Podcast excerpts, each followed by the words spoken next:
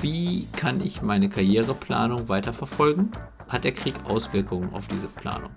Ist jetzt vielleicht sogar gerade die Phase, wo Mut belohnt wird? Denn die Unternehmen suchen ja trotzdem, müssen sich neu aufstellen und belohnen sicherlich auch die Menschen, die dann in so einer Phase bereit sind, mit neuem Know-how und neuen Sichtweisen so ein Unternehmen schnell zu verstärken. Helden der Arbeit. Wie werden wir 2030 arbeiten? Der Podcast zur Zukunft der Arbeitswelt von Daniel Schaffelt und René Tillmann. Einen wunderschönen guten Morgen, liebe Heldinnen und Helden der Arbeit. Auch von mir einen ganz wunderschönen guten Morgen und auch einen wunderschönen guten Morgen, Daniel. Ja, guten Morgen, René.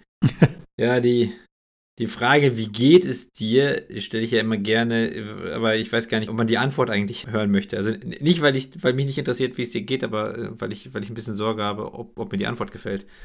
Naja, mir persönlich geht es ja gut, aber ähm, glaube jemals, also jeder halbwegs empathiebehaftete Mensch läuft zurzeit sowieso mit einem gewissen Nebel oder Schatten durch die Weltgeschichte, durch die globale. Ja. Ja, das hast du schön formuliert. Also Nebel und Schatten. Also ist es teilweise schon Trauer und, und, und Angst und auch, weil ich meine, also ich persönlich kann immer noch nicht glauben, dass wir Krieg in Europa haben. Das ist etwas, was mich immer noch nicht. Ja, ich auch nicht. Ich auch nicht. Also, liebe Heldinnen und Helden der Arbeit, ihr merkt es, auch heute wird es sich leider wieder mal um das Thema Krieg drehen. Aber es macht eben auch viel mit einem. Gut, es ist Krieg in Europa, aber es ist natürlich hier bei uns im Westen in Deutschland noch relativ weit weg. Aber natürlich beschäftigt es uns und äh, manchmal ist unser Podcast ja dann vielleicht auch so ein bisschen so eine Therapiesitzung, wo wir, und, wo wir irgendwelche Fragen, die wir uns im Kleinen stellen, einfach mal öffentlich diskutieren, um mal zu hören, wie seht ihr das da draußen eigentlich? Ja, und so weit weg ist es ja eigentlich auch nicht. Also wir haben schon viele Flüchtlinge hier in der Nachbarschaft und ähm, ich habe jetzt am, am auf der, auf der Autobahn haben wir einen Bus mit Flüchtlingen getroffen, wo wir noch, noch Sachen abgegeben haben, die wir im Auto hatten, die man irgendwie, äh, die wir über hatten und so, so, wo man dann schon sieht, so, das, das, das kommt alles immer näher und das ist natürlich auch ja. etwas, was uns auch kriegstechnisch irgendwann vielleicht berühren könnte. Also nicht nur durch die Flüchtlinge, sondern vielleicht sogar wirklich mal dass das irgendwie hier hinkommt, so. Gott, oh Gott. Ja. Ähm, sehe ich ganz genauso. Ich habe gestern ein Gespräch geführt mit einem, ja, mit einem, einem anderen Geschäftsführer. Relativ rationales Kerlchen. Also so dieser, dieser klassische rationale Zahlen-Geschäftsführer. Mhm. Und dann hat man natürlich auch äh, am Anfang den, ja, den Talk über, über die globale Weltlage. Und das war ich ganz interessant, was er dann sagte, jetzt mal unabhängig davon, dass ich damit nicht übereinstimme, was ich auch gesagt habe, aber er sagte, naja, es ist halt nur ein Konflikt äh, unter vielen. Also auf der Erde gibt es im Moment irgendwie um die, weiß ich nicht, was er sagte, um die 100 Konflikte, bewaffnete Konflikte. So viele. Ich weiß nicht, wie viele es wirklich gibt, aber ein paar Dutzend werden es wahrscheinlich schon sein. Und er sagte, ja, und, und der bewegt uns doch nur, weil er so nah dran ist. Und alle schreien auf und große Sanktionen und so weiter. Warum, warum passiert das denn woanders nicht? Das fand ich eine ganz interessante Sichtweise. Gleichwohl, ich glaube, dass das jetzt eine andere Qualität hat. Also es gibt ja viele Bürgerkriegskonflikte, also innerländliche Konflikte. Ich weiß nicht, wie viele ähm, Konflikte es zurzeit gibt, wo ein anderes Land, ein zweites Land wirklich angreift und versucht zu annektieren, im großen Stil, so wie jetzt, da habe ich ehrlicherweise keinen Überblick. Aber da würde ich mal behaupten, das ist die Minderheit. Ja, wahrscheinlich, aber der Mensch, mit dem du da gesprochen hast, hat natürlich in gewisser Weise nicht Unrecht, dass es andere Konflikte gibt, die auch ganz, ganz schlimme Konflikte sind, also wenn man zum Beispiel, du hattest, du hattest mal äh, in der letzten Folge den, den Jemen erwähnt oder wenn man irgendwie an den mhm. Sudan denkt oder irgendwie auch an Somalia oder auch, mal ganz, ganz konkret, all das, was in Syrien passiert. Ne? Ich meine, ja. das ist jetzt ein Bürgerkrieg, das ist halt also irgendwie, wo der eigene Herrscher sein Land oder seine Bürger versucht zu dezimieren oder umzubringen. Aber wenn man dann hört, dass da irgendwelche Chemiebomben abgeworfen werden und, äh, und, und, und, irgendwelche Nagelfässer und was der Teufel, was da alles so gemacht wird, wo du denkst so, Gott, oh Gott, wie kann man sowas tun? Dann ist es trotzdem gefühlt irgendwie weiter weg als die Ukraine. Und vielleicht ist es ja, an der Stelle schon so, dass man vielleicht so, so ein bisschen vorher irgendwie, ja, ich will nicht sagen empathielos gewesen ist, aber dass es doch einfach irgendwie weiter weg war. Und dann ist die Sichtweise deswegen auch nicht völlig falsch, dass man sagt, jetzt, weil es näher dran ist, berührt es einen mehr. Also da haben wir auch gespendet, ja, aber, aber ich mein, man, man, man kriegt das auch mit und denkt, das ist schlimm.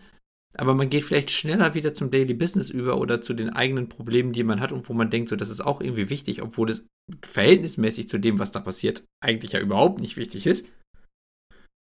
Als wenn es jetzt in der Ukraine dann doch vielleicht irgendwie näher ist und deswegen doch deutlich präsenter, auch in den Medien ist. Ja, es hat äh, kommunikativ auch nochmal ganz andere Auswirkungen. Ne? Also es, gefühlt ist ja jedes Land involviert. Mhm in diesen Konflikt, sei es durch Sanktionen, sei es durch gegenseitige Drohungen, sei es durch äh, das Schmieden von Allianzen. Es gibt ja im Grunde, gibt ja wahrscheinlich kaum ein Land, was nicht in irgendeiner Form in diesen Konflikt involviert ist. Ja, zumindest. Und auch medial sichtbar.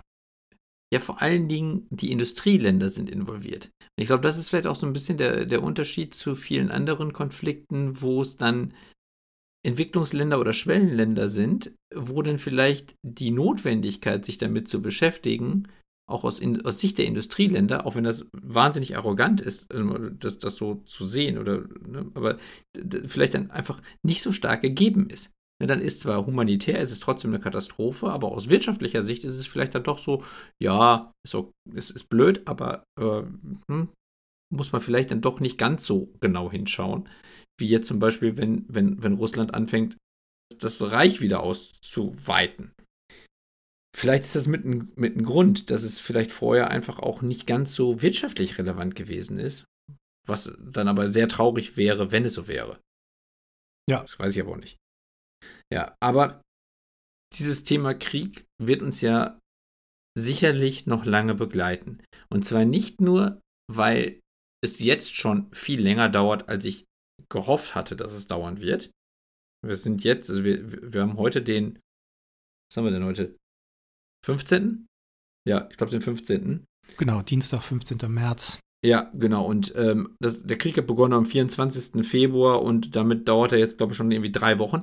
Und damit ist er schon deutlich länger aktiv, als ich persönlich gehofft hatte, dass es überhaupt dauern würde. Ich dachte, das wäre vielleicht irgendwie relativ schnell erledigt. Na, ich bin ehrlicherweise, also jetzt mal unabhängig, also wir alle können uns Krieg nicht vorstellen und können auch nicht vorstellen, was das für persönliche Dramen mit sich bringt, nicht ansatzweise. Nein. Und es soll auch gar nicht zynisch klingen, aber ich bin ganz froh, dass er nicht so schnell vorbei ist. Weil wenn schnell vorbei, würde ja bedeuten wahrscheinlich, dass Russland da ziemlich schnell einen Deckel drauf gemacht hätte. Zumindest mal so in meiner Wahrnehmung wäre das die Bedeutung von schnell vorbei. Und Russland hat sich da ja scheinbar, nicht offensichtlich, aber scheinbar verkalkuliert, was so die das Nationenbewusstsein der Bevölkerung angeht, die Identität, das Identitätsbewusstsein der Bevölkerung. Von daher dauert er eben so lang, wie er dauert. Und ja, ähm, ja. Ja, ich meinte eigentlich auch eher, dass man schneller an den Verhandlungstisch ja, genau. gekommen wäre, um das dann tatsächlich diplomatisch zu lösen und nicht weiter auch Bomben schmeißen zu müssen. Das ja. hatte ich gedacht, würde schneller passieren, weil Putin hat ja dann gezeigt, dass, es, dass er es ernst meint und dann hätte ich gedacht, okay, nach ein, zwei Tagen sieht man, okay, der, der meint das wirklich ernst, so dann sehen wir jetzt zu, dass wir schnell eine Lösung hinbekommen. Und jetzt sind wir schon drei Wochen dabei, dass irgendwie jeden Tag Bomben fallen und irgendwie Panzer schießen und trotzdem haben wir noch keine diplomatische Lösung. Das hatte ich gedacht, würde schneller passieren. Ja. Aber trotzdem, also wenn wir jetzt mal davon ausgehen, dass der Konflikt vielleicht, also der, der bewaffnete Konflikt hoffentlich nicht mehr so lange dauert, was wir nicht wissen, aber was ich zumindest hoffe, wird die Auswirkung auf die Weltwirtschaft trotzdem noch lange danach deutlich zu spüren sein. Und eine Frage, die sich sicherlich auch viele von euch jetzt stellen, ist ja, was hat das denn ganz konkret auf meine Karriere für Auswirkungen? Denn nur weil ich jetzt persönlich, also ich als Deutscher oder Deutsche, noch relativ in Sicherheit bin, kann es ja trotzdem sein, dass mein Unternehmen von diesem Krieg stärker betroffen ist, als mir lieb ist. Oder vielleicht ein anderes Unternehmen, zu dem ich wechseln wollte oder wechseln möchte. Und die Frage ist ja dann, wie kann ich meine Karriereplanung weiterverfolgen? Hat, das hat der Krieg Auswirkungen auf diese Planung? Was denkst du, René? Hat er? Ja, definitiv. Also was, was heißt definitiv? Doch, ich bin mir, ich bin mir sehr sicher, dass der Auswirkungen hat. Genauso ähm, wahrscheinlich vielleicht sogar noch dramatischere Auswirkungen als die Corona-Zeit der letzten zwei Jahre, die schon sehr stark dafür, dazu geführt hat, dass ein hohes Sicherheitsbedürfnis sich etabliert hat und ein, ein verhaltenes Wechseln de, der, der Jobs mit einem, glaube ich, sehr genauen Abwägen, welche Art von Geschäftsmodell äh, ist halbwegs oder vollständig krisenfest, äh, wohin sollte ich wechseln, wer wächst mhm. und wer hat ein nachhaltiges ähm, ja, Modell. Das hat schon messbar zu einem Einbruch der Wechselwilligkeit geführt. Und ich glaube, jetzt wird es nochmal einen richtigen Dämpfer geben. Ja, das muss ich leider so sagen. Denn, also ich beobachte es ja selber. In den Medien wird wieder die Sau durchs Dorf getrieben, dass Speiseöl knapp werden wird. Sonnenblumenöl. Was wollen die Leute mit Sonnenblumenöl eigentlich? mit so viel. Wir haben schon leere Regale mit Sonnenblumenöl. Äh, und, und, und, ich war jetzt in drei Supermärkten, weil wir Ahornsirup brauchten. Es gibt kein Ahornsirup mehr. Irgend, nirgendwo. Ich habe gestern welchen bei DM gekauft. Na toll. Hätte ich jetzt gar nicht. Da dürfte ich jetzt äh, äh DM sagen. Ja, okay. Aber, ja, ja, ja, also. Ja DM in Dormarken. Ne? Da gibt es noch Ahornsirup. Ah, genau, diese, diese Dorfmärkte, die sind immer, die sind immer ja, gut ja, versorgt. Ja, ja, Insel der Glückseligkeit. Ne? Da kommt ja. einmal im Jahr kommt der, der Laster und, und schmeißt da den Ahornsirup von der Palette und dann, ja. Na, aber was jetzt wirklich passiert ist, jetzt, jetzt ist ja gestern oder vorgestern ähm, ging ja durch die Gazetten, dass natürlich Russland und die Ukraine die, die Kornkammern der Welt sind. Ja. Sprich, ähm, für 30 Prozent des Weizen, des weltweiten Weizenexports wohl verantwortlich sind. Ich kann das nicht nachprüfen. Ich zitiere das jetzt einfach mal. Und ich bin ja so ein Back-Nerd, wie du weißt. Mhm. Und mhm. habe meine Haus- und Hofmühle, so eine Biomühle in Hasse nicht gesehen, wo ich dann immer mein Mehl bestelle. Und normalerweise ist da, also ich, bestelle da so haushaltsübliche Mengen, die ich ebenso brauche. Was sind das dann? Äh, 24 8, Kilo. 9, 10 Kilo, so also. im Maximum. Ja, meine Frau bestellt 24 immer. Ja, okay, gut. Also ich bin da noch bescheiden. so, normalerweise die dauert die Liefer so. ja. ja. Normalerweise dauert die Lieferzeit äh, drei bis fünf Werktage. Mhm. Und ich kann äh, fünf oder was weiß ich, drei oder vier oder fünf Packungen von dem zweieinhalb Kilo Mehl äh, in den Warenkorb packen. Mhm. So, jetzt dauert die Lieferzeit schon zwischen 25 und 42 Werktagen. Ui. Mhm. Großer Hinweis auf der Startseite. Und ich kann von jedem Gebinde ein Kilo, zweieinhalb Kilo, fünf Kilo nur eins in den Warenkorb packen. Es gibt von jedem Gebinde nur die Abgabe von Menge 1. Oi. Genau. Weißt du, wenn das jetzt schon wieder losgeht, ist das für mich durchaus ein Indikator, dass das Thema Sorge, Sicherheit, Nicht-Verlassen der Komfortzone wieder ganz nach vorne gespült wird. Ja. Und ich glaube, was wir auch erleben, also ich hatte jetzt letzte Woche ein Gespräch mit einem, ja, wieder mal so ein Hidden Champion, ja, international unterwegs, mit einer großen, mit, mit einer Reihe von Dependancen auch in Osteuropa und auch in Russland. Äh, da habe ich mit dem HR-Leiter gesprochen. Er sagte, er hat halt auch zum Teil Team-Meetings mit seinen einzelnen äh, globalen Teams. Und es gibt eben ein Team-Meeting, äh, das hat er mit russischen KollegInnen und gleichzeitig auch mit ukrainischen KollegInnen. Mhm. Innerhalb eines Meetings. Und er sagte, da ist natürlich wirklich Zunder in diesen Terminen drin. Ja?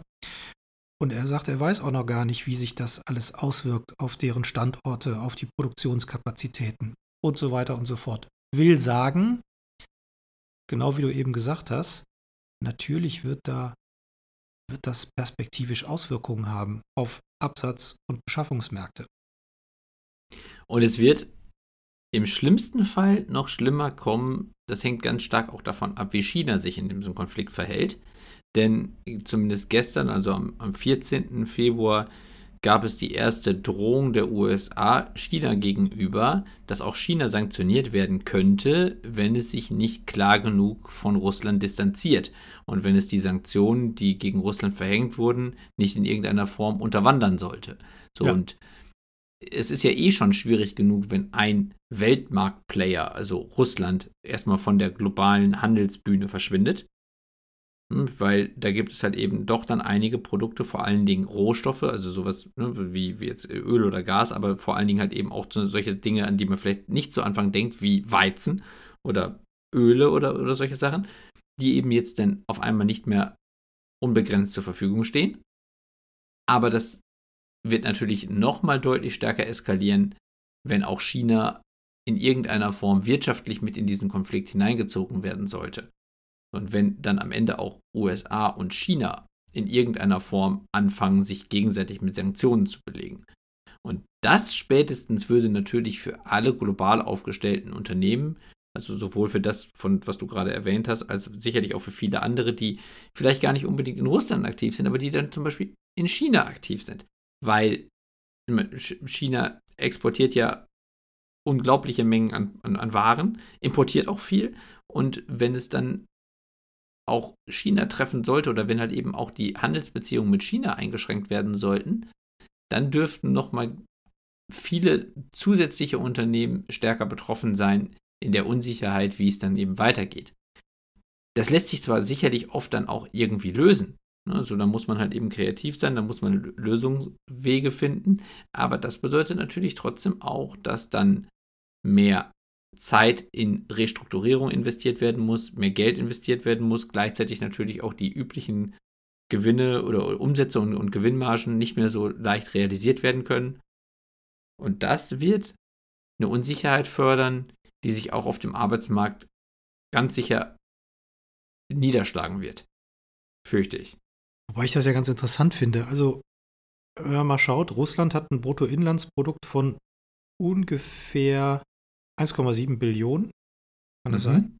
Ja, 1,7 Billionen. Und äh, Deutschland hat 3,8. Dollar oder Euro, Euro oder? Äh, US-Dollar. Okay. Mhm. Genau. Deutschland hat 3,8 und Europa hat knapp 14 Billionen. Deutschland ein höheres Bruttoinlandsprodukt als, als Russland? Ja, und zwar äh, doppelt so. Doppelt so viel. Meine Güte. Und deswegen finde ich es auch ganz interessant, äh, dass sich das so stark auswirken soll, ich würde es verstehen, wenn, naja, wenn, wenn wir zum Beispiel uns von den fossilen Energien abkoppeln würden. Mhm. Weil dann haben natürlich auch, dann hat natürlich auch die Industrie mit Sicherheit irgendeine Art von Problem. Also insbesondere auch die produzierende, das produzierende ja. Gewerbe, die produzierende Industrie. Ja. Überhaupt gar keine Frage. Aber was, äh, und Weizen, klar, wenn man natürlich so, ein, äh, so, so eine hohe Abhängigkeit hat von beiden Ländern, verstehe ich das auch. Aber was sind andere Themen? Wissen wir das? Ist Russland da so ein großer Markt? Wirklich schwierig wird es doch wahrscheinlich erst werden, wenn's, wenn China da reinrutscht, oder?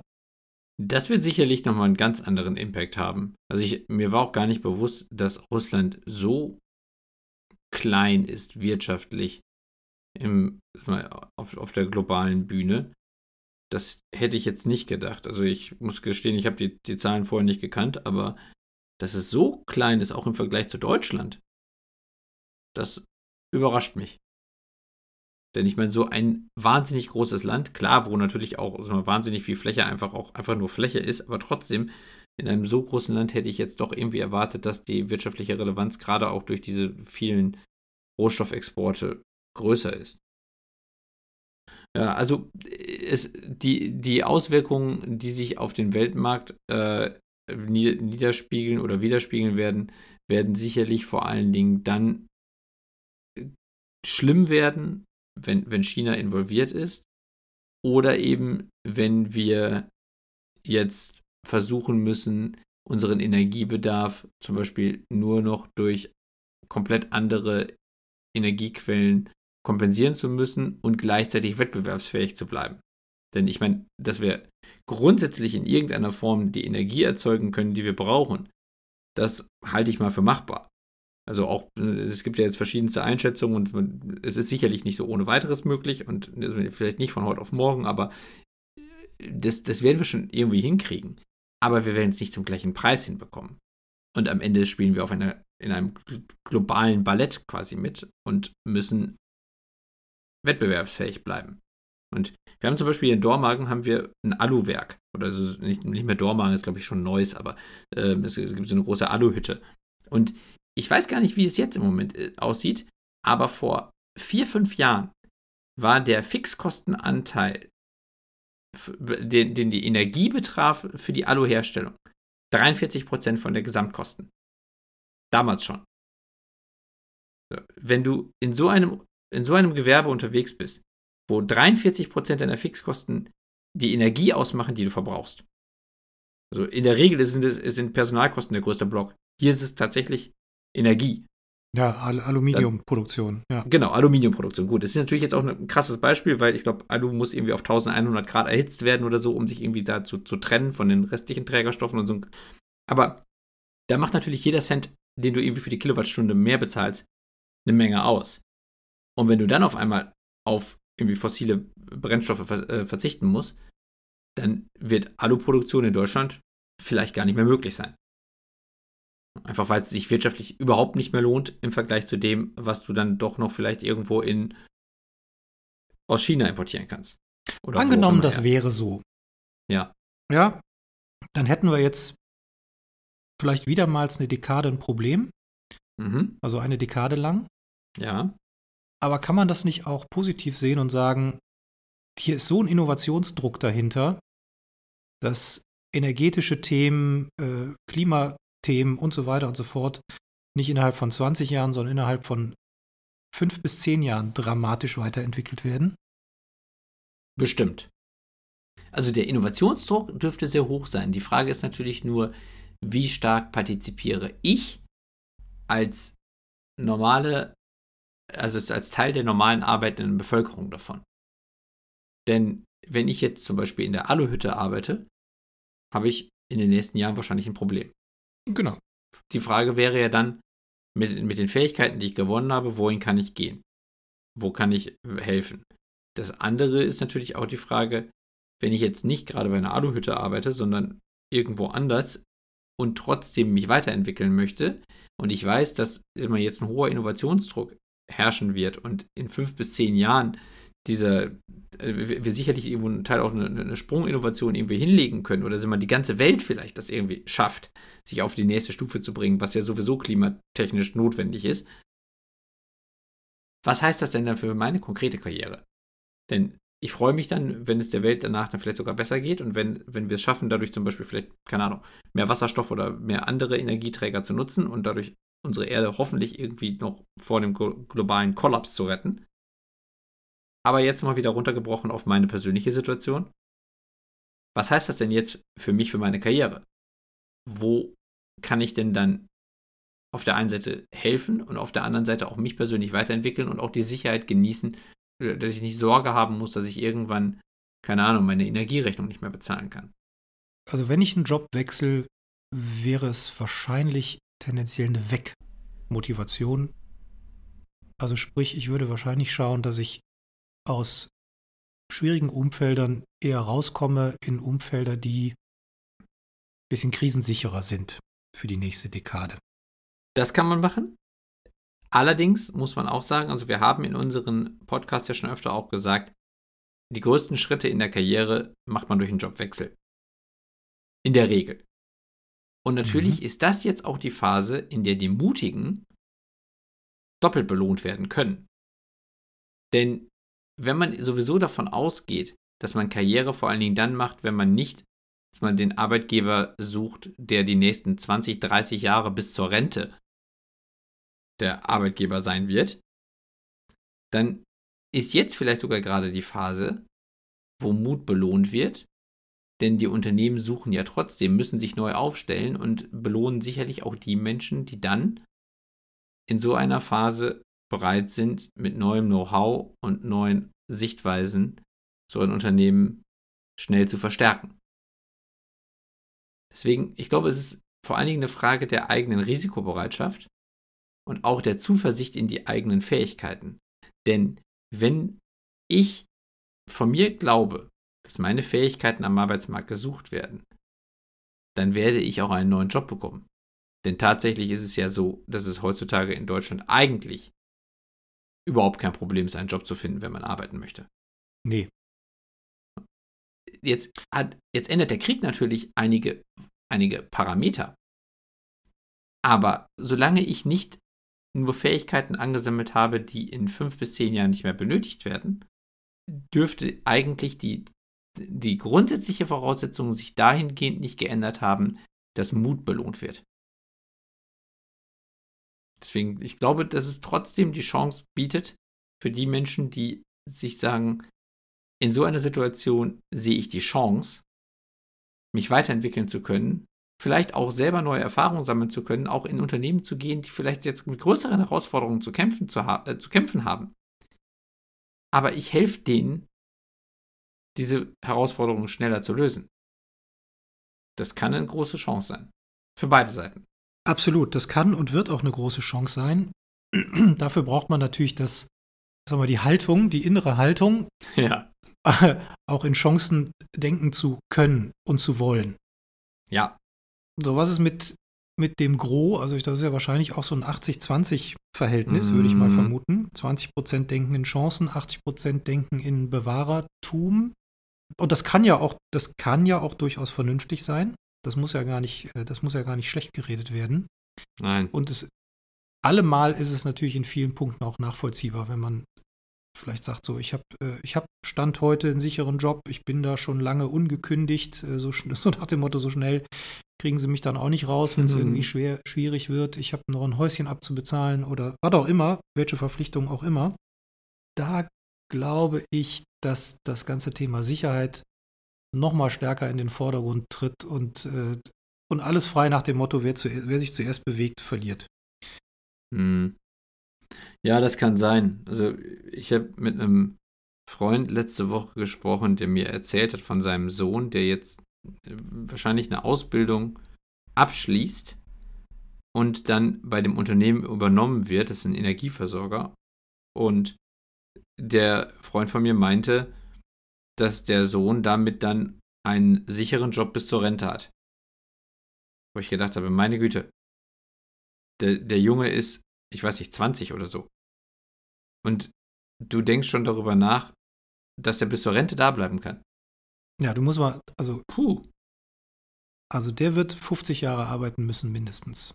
Ja, also. Also bis 67 sowieso, wahrscheinlich dann bis 70, 72, 73, was auch immer. Das heißt, es ist ein halbes Jahrhundert. Ein halbes Jahrhundert. Geh mal ein halbes Jahrhundert zurück. 1970 bis heute. Was da alles für Verwerfungen gab, technologisch, politisch, ist doch Wahnsinn. Also, ja, kann man das wollen? also ist das überhaupt erstrebenswert?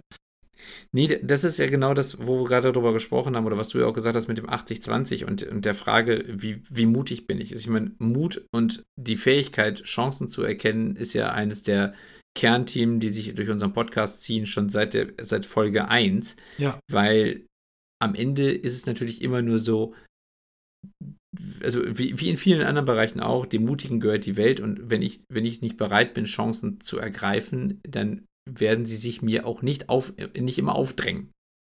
Und wenn ich die Zielsetzung habe, in meinem Ausbildungsbetrieb bis zur Rente zu bleiben, dann werde ich wahrscheinlich jetzt auch diese Phase nicht als Chance erkennen, sondern als Bedrohung meiner, meiner Sicherheitsbedürfnisse.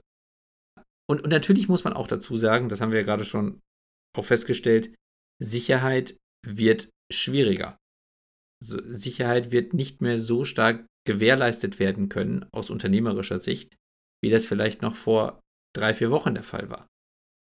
Weil die Perspektiven, die Unternehmen haben, waren vorher getrieben von der Annahme oder, oder definiert von der Annahme, dass die Weltwirtschaft insgesamt relativ stabil sich entwickelt. Es gibt halt so Situationen wie zum Beispiel eine Pandemie, die passieren kann, aber dass es am Ende größere Ausfälle von einzelnen Marktteilnehmern gibt, wie jetzt Russland zum Beispiel, die irgendwie komplett isoliert werden.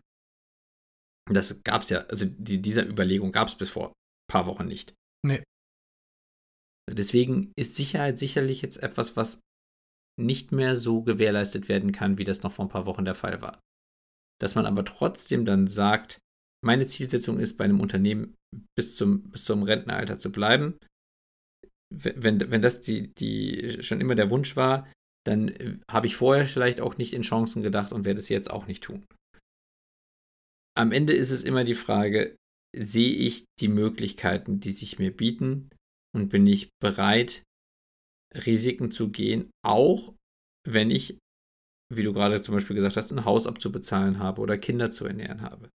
Ich glaube, dass das Risiko auch dann in unserer aktuellen Zeit nicht so groß ist, dass irgendjemand Sorge haben muss, dass er dann irgendwann einen Kredit nicht mehr bedienen kann oder die Kinder nicht mehr ernähren kann. Das wird in Deutschland so gut wie nie passier äh, der Fall sein, oder zumindest nach aktuellem Stand nicht. Keine Ahnung, was jetzt in den nächsten Jahren passieren wird. Aber am Ende muss man da auch dann sagen, heißt das ja nicht, dass nur weil ich bei dem Unternehmen schon lange bin, wo ich jetzt gerade bin, dass dieses Unternehmen deswegen mir die Sicherheit garantieren kann, dass ich auch weiterhin abgesichert bin. Denn das hängt ja nicht davon ab, oder am Ende nicht davon ab, wie lange ich bei dem Unternehmen gewesen bin, sondern wie weit das Unternehmen in der Lage ist, mit den Herausforderungen der Zukunft zurechtzukommen. Also die Vergangenheit schützt ja vor der Zukunft nicht. Oder der Erfolg der Vergangenheit. Ich kann mich sehr gut an eine Folge erinnern von vor, na, nicht ganz zwei Jahren. Meine Güte, hast du ein Gedächtnis. Wo wir genau das Thema hatten, nämlich welche Unternehmen sind jetzt im Rahmen der Pandemie nachhaltig zukunftsfähig? Mhm. Ich glaube, es steht eine Neubewertung an. Mhm. ich glaube, es werden, werden jetzt viele Menschen da draußen hingehen und diese Situation für sich neu bewerten müssen. Ja, müssen. Vielleicht nicht jetzt, vielleicht in zwei, drei Monaten, wenn sich herauskristallisiert hat, wo die Reise nun wirklich hingeht. Ich habe heute Morgen gehört, dass der, ich glaube, der ukrainische Verteidigungsminister damit rechnet, dass der Krieg noch bis Mai ungefähr gehen wird. Warum auch immer.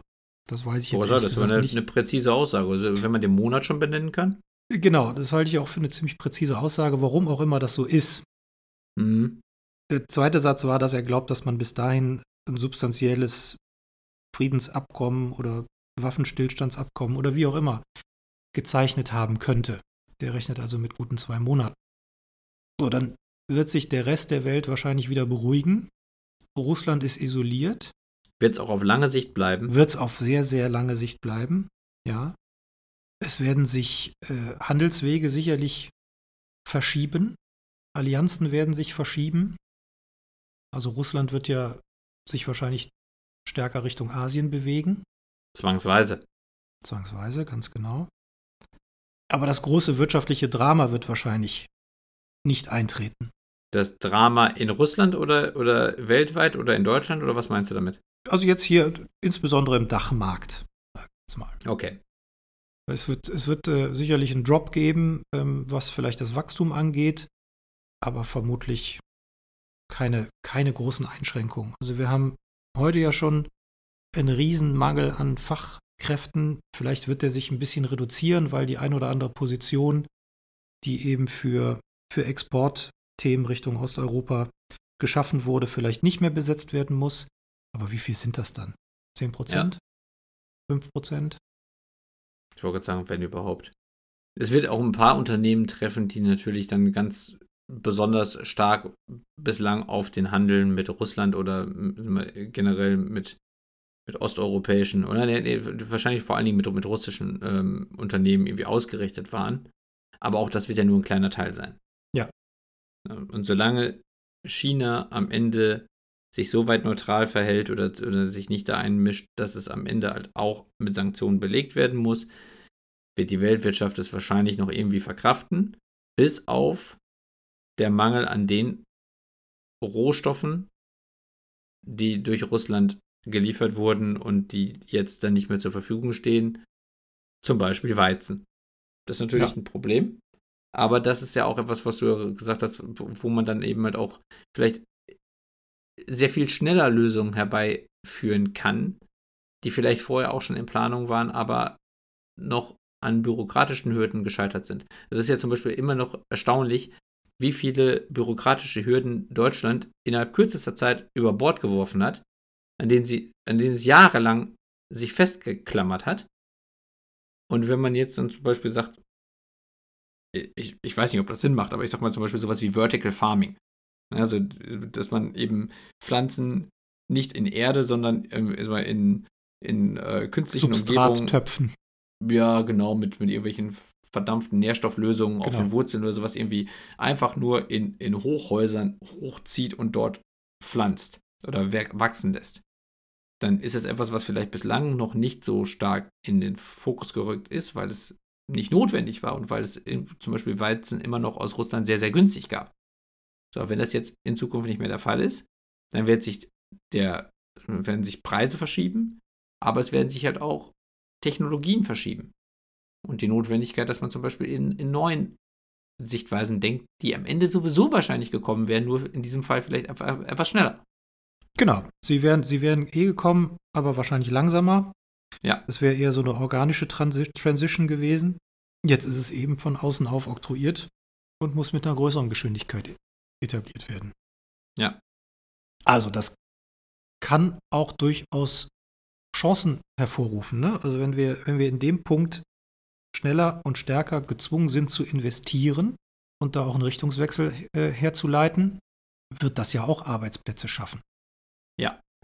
Und deswegen, so, um mal zu versuchen, das nochmal irgendwie abschließend zu bewerten, wäre meine Einschätzung, dass dieser Krieg und die daraus resultierende neue Weltordnung, die sich irgendwie in den nächsten Monaten irgendwie formen wird, sicherlich für einen kleinen Teil der Unternehmen ein größeres Problem darstellen wird, aber wirklich nur für einen kleinen Teil. Und das heißt auch, dass man ein höheres Sicherheitsbedürfnis verstehen kann, es aber wahrscheinlich gar nicht zwingend notwendig ist, wenn man Chancen erkennen kann und auch bereit ist, sie zu nutzen. Ja. Es kann sogar deutlich mehr Chancen bieten, als es vielleicht vorher der Fall war. Ach, wir zwei Optimisten, ne? ja, aber ich meine, am Ende muss man ja auch sagen, ein Punkt, der sicherlich auch Auswirkungen hat, ist ja die Frage, wie viele andere mutige Menschen gibt es? Denn mit denen befinde ich mich ja im Zweifelsfall im Wettbewerb. Und wenn der Anzahl der, der mutigen Menschen trotzdem abnimmt, weil die Verunsicherung steigt, bietet sich für die Mutigen noch mehr Potenzial, sich zu entfalten. Absolut. Das ist doch ein schönes Schlusswort, mein Lieber. Ja, ne? Mit dem Appell, seid mutig. Angst ist eh kein guter Ratgeber. Respekt, ja, aber Angst ist kein guter Ratgeber. Nein. Zumindest mal nicht in der Situation, in der wir uns hier heute befinden. Ja, also das ist ein. Und alles andere, was da gerade an Angst stattfindet, insbesondere in den umkämpften Gebieten, das können wir uns sowieso nicht vorstellen. Nein. Und das ist auch immer noch etwas, was ich, oh, was ich einfach so schrecklich finde.